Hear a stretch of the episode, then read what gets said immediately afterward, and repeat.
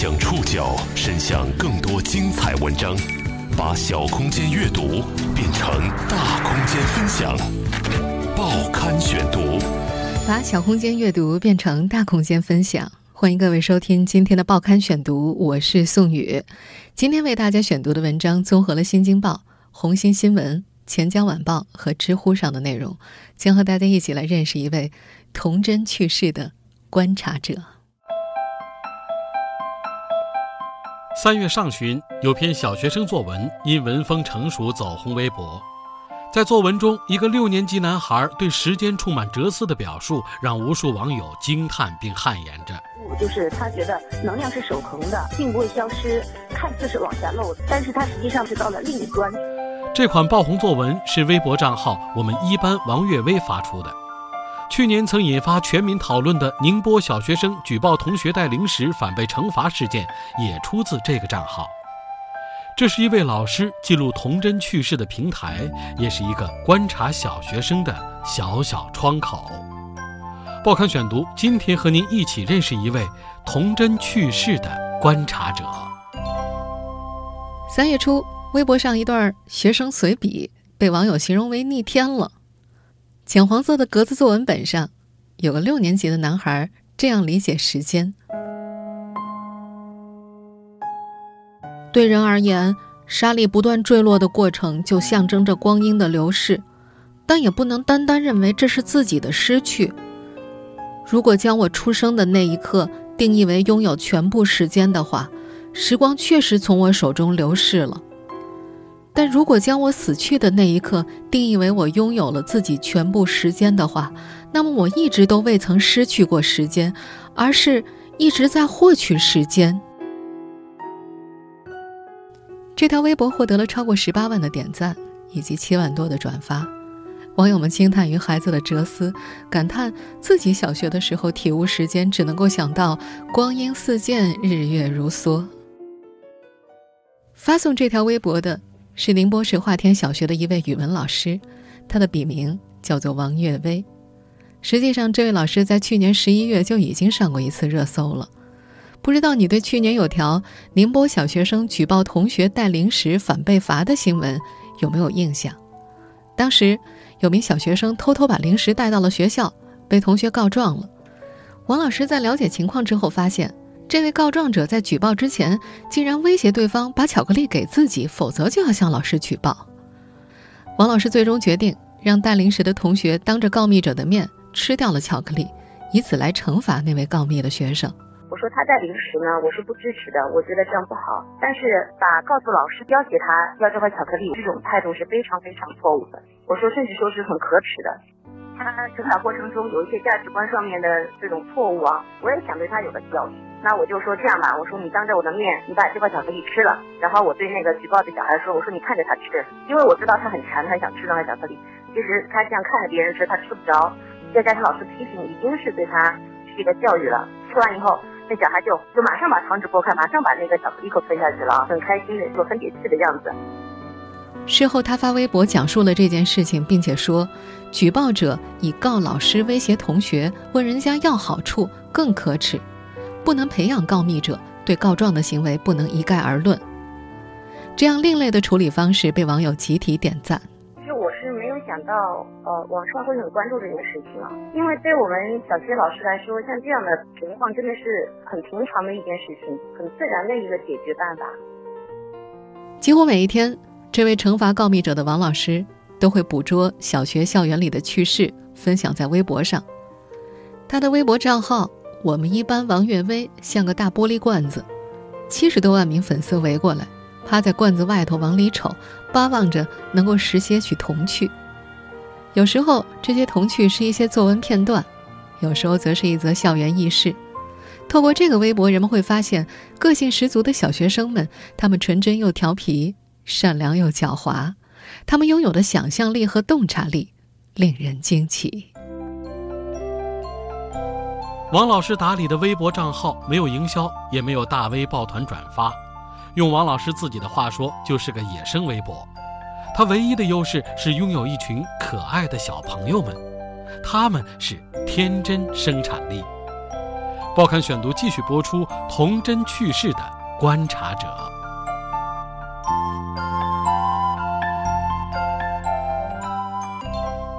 王月薇是王老师的笔名，意思是为微小之事而喜悦。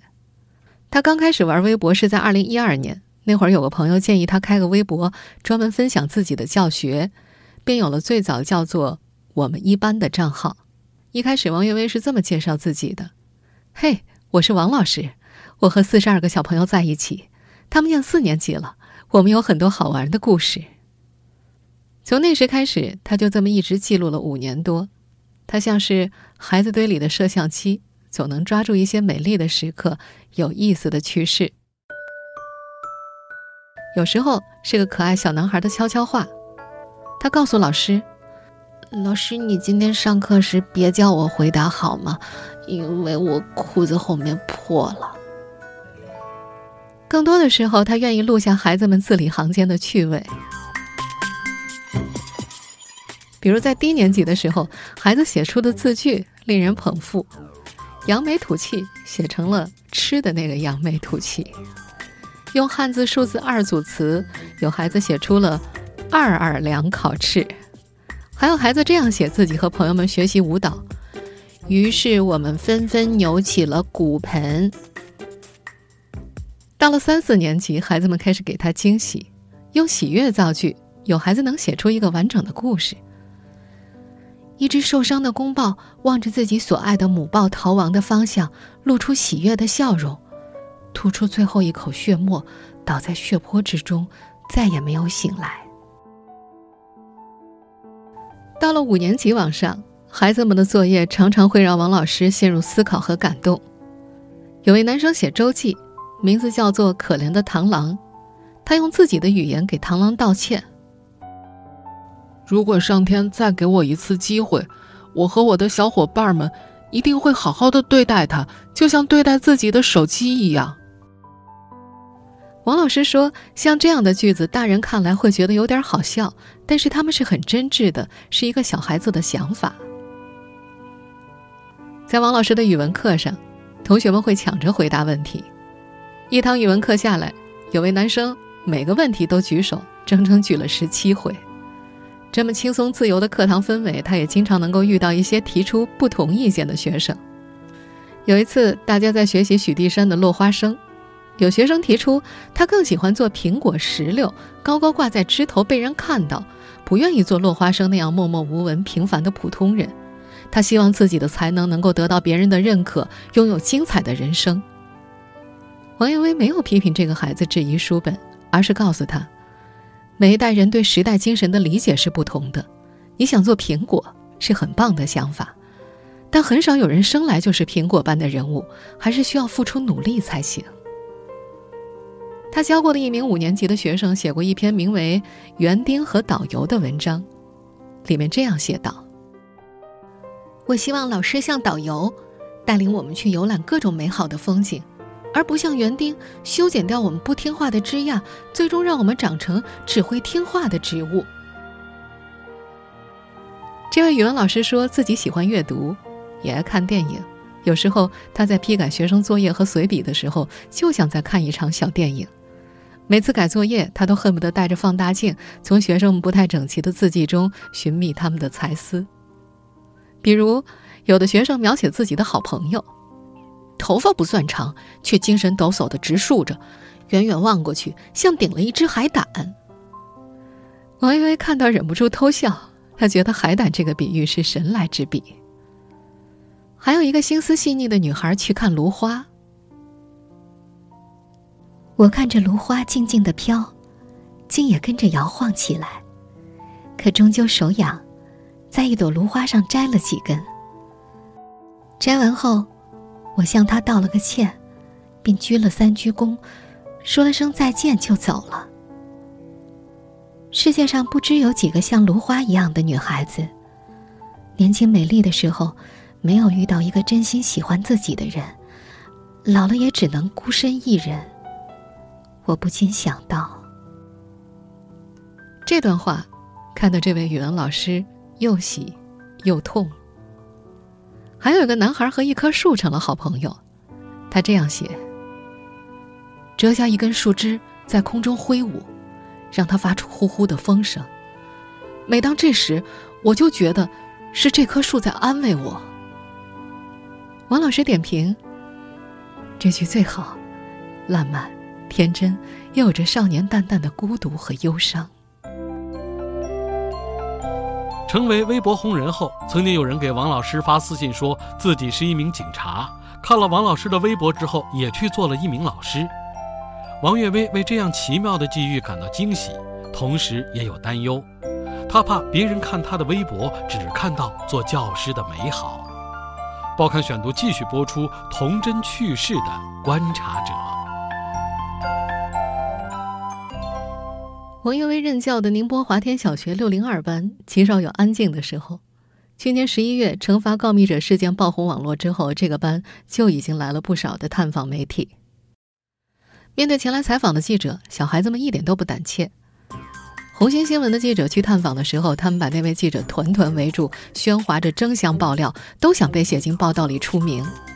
有个学生被周围的孩子叫做老大，他嘘了一声，其他孩子都安静了。他说：“他们班气走过七个代课老师。”这个被周围孩子叫做“老大”的男孩说：“我们只服王老师，他是侦探，他能查出谁在黑板上写脏话。反正他都是搞清楚事实再做决定的。”在说到这所学校的生源的时候，校长鲍飞达介绍：“现阶段宁波市欢迎外来人口，只要符合招生条件，都可以入学就读。”而宁波市的民办小学招生主打小班教学、国际化教育，抢夺优质生源。去年有些民办小学的录取比例甚至达到了十比一。在这场生源抢夺大战当中，公办小学面临着激烈的竞争和冲击。这所学校的副校长王瑶也说，前几年家长们都想方设法的把孩子送进重点小学，生源并不是很好，近一两年才有所好转。王云薇担任班主任的六零二班里，问题学生也不少。他把问题学生的课桌安排在前排，其中有两张还和讲桌并列。成绩最好的两个学生坐在最后一排。窗外有什么动静，学生扭头了，王云薇瞄到就提醒说：“就是有学生不专心，老管别人做什么。”连说两次，对孩子们怒目而视。尽管如此。他依然被他的学生称赞温柔。有个叫沈强的孩子说：“王老师不罚站，不打人，从不骂人，太好了。王老师迫不得已才会发急。”副校长王瑶评价他：“和孩子们待在一起的时间最长，自然和孩子最亲。他觉得王老师是个特别真的人，正因为他爱孩子们，才能够捕捉到他们身上的美好。”这位在学校里获得诸多赞誉的老师，在刚入行的时候。也走了很多弯路。刚带班那年，孩子们满地滚，怎么说都不听。隔壁班主任眼睛一瞪，个个都不敢说话。他想习得这种班主任威严，对孩子们进行严酷的镇压，但发现收效甚微。在做了十多年老师之后，他才明白，孩子的敬和爱，不是几句批评就能够收获的。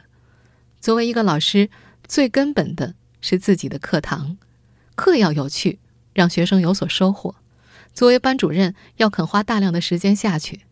他打了个比方：学生丢东西能找到，学生打架能把是非曲直都理清，他们自然就心服口服了。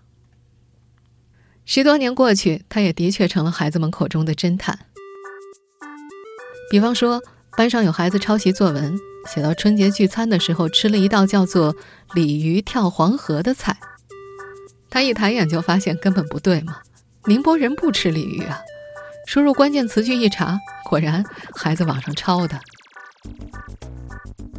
班里还发生过一起失窃的案子，王老师发现班上一向买五毛钱便宜饮料的小男孩破天荒买了三块钱的可乐，凭着这点细节，他最终找到了嫌疑人。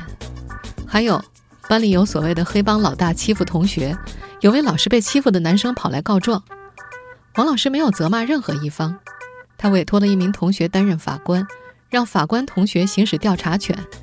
最后，在法官同学的组织之下，这位黑帮老大签署了一份保证书，做出不再欺负该同学、尊重该同学，并且和同学和好的三点保证，郑重签上了自己的名字，上交给了老师。多次断案之后，有学生私下给王月薇起了个外号，叫王宙斯。那一年，我们班当时有个男孩子，他成绩挺差的，也比较内向。在临产期前，嗯，一个礼拜在家休息的时候，那小孩打电话给我。一开始呢，他很害羞，问我王老师你最近怎么样啊？身体怎么怎么的？然后。我觉得挺有意思的，就跟他说几句话。因为平时学校里面有时候他成绩不好，难免对他比较严厉一点啊。没想到他会打电话给我，我也挺感动的。然后在搁下电话前那两秒钟左右的时间吧，那小孩飞快的跟我说了一句：“王老师，我想你。”要啪把电话挂了。那个电话让我回味了很久。我觉得能得到小孩子这样的爱，真的是很好的一件事。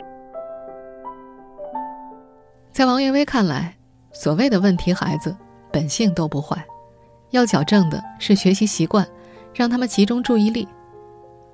他说：“就算孩子学习好，让他看出来嫉妒的心理，他不会睁一只眼闭一只眼，会狠狠批评。”他还说：“每个问题孩子背后，家庭都有或多或少的问题。”作为一所三线城市普通公办小学的普通小学教师，王月薇说自己常常会有一种无力感。早年间有个学生成绩退步的厉害，他挺着九个月大的肚子去家访。爬了六楼，敲门，没人应答。第二天，他问那个孩子：“你为什么不给老师开门啊？”孩子哭着说：“自己的爸爸妈妈离婚了，爸爸不让开门，爸爸总是打自己。”在每次开学之前，他也都会为怕收不齐作业而心烦。他感觉自己是在向家长讨作业，一个个在班级群里问，有的孩子明明没写完。家长也直接复制粘贴一句：“我已检查孩子所有的寒假作业，并认可他的作业态度端正、字迹工整，可上交。”太多的经历让王月薇意识到，教育并不是一件浪漫的事情，里面有很多琐碎和无奈。改变家长，比改变孩子难多了。有时候，只是感动了自己，却感动不了有些家长那颗。懒得管的心。每逢这个时候，他会想起一句话：“大道不行，各尽本分。”二零一七年十一月的惩罚告密者让王老师成为微博红人，越来越多网友开始围观他的微博。二零一八年三月的逆天作文两件事又给他带来不少粉丝。和所有的网络红人一样，成为微博红人之后的王老师收获了感动。也遭遇了争议。报刊选读继续播出童真去世的观察者。王月薇刚出名的时候，家长们会很好奇：哎，哪个是王老师呀？有一天，他在办公室里嗑瓜子儿，几个家长在门口探头探脑，小声嘀咕：“哎，那那个靠窗的就是王老师吗？”他觉得好尴尬，瓜子都不知道怎么嗑了。但不管粉丝是几万还是几十万，王老师说自己还是老样子。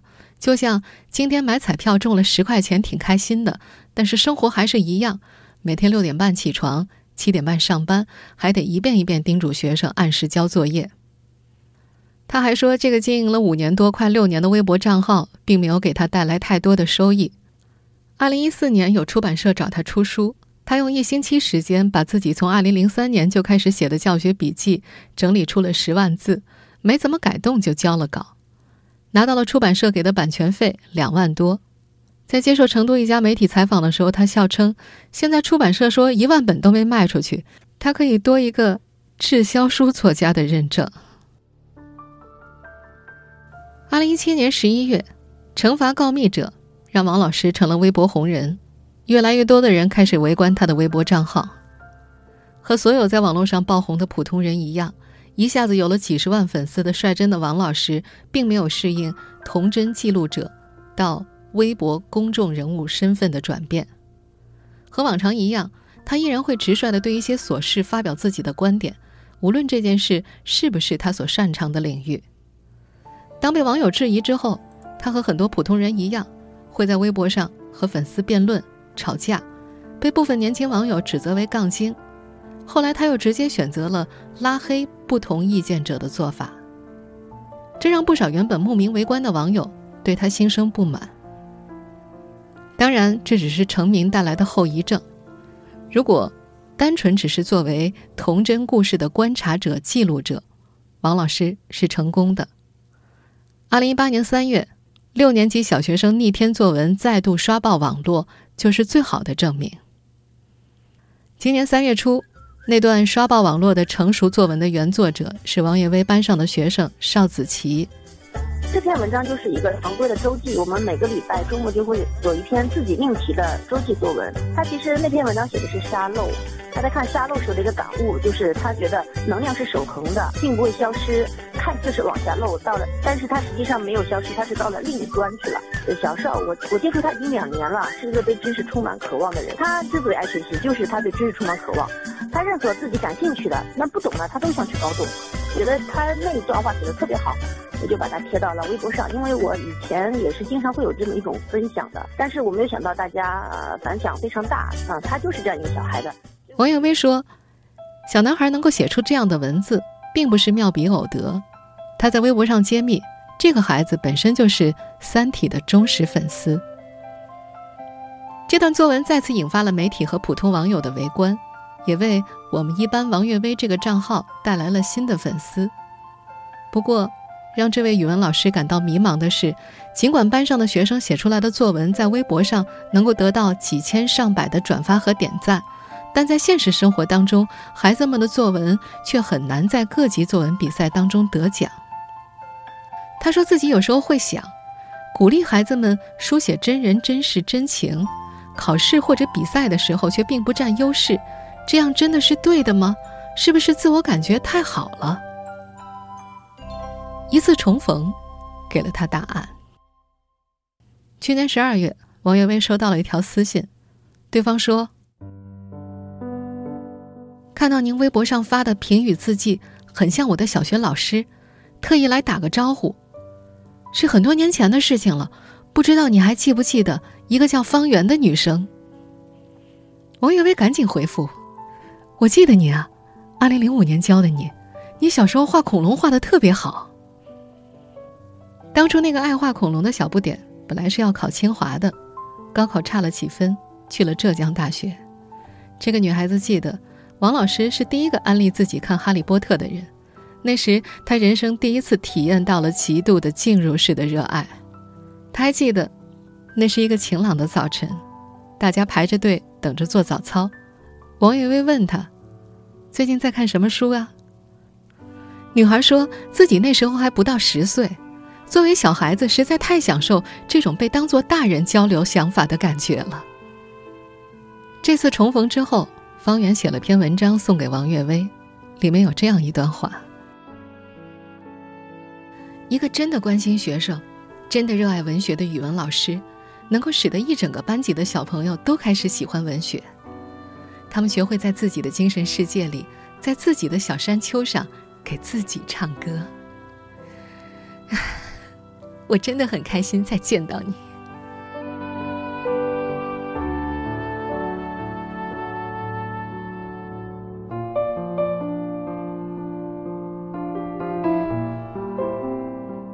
听众朋友。以上您收听的是《报刊选读》，童真去世的观察者。我是宋宇，感谢各位的收听。今天节目内容综合了《新京报》、《红星新闻》、《钱江晚报》以及知乎的内容。收听节目复播，您可以关注“报刊选读”的公众微信号“宋宇的报刊选读”，或者登录在南京网易云音乐。我们下期节目时间再见。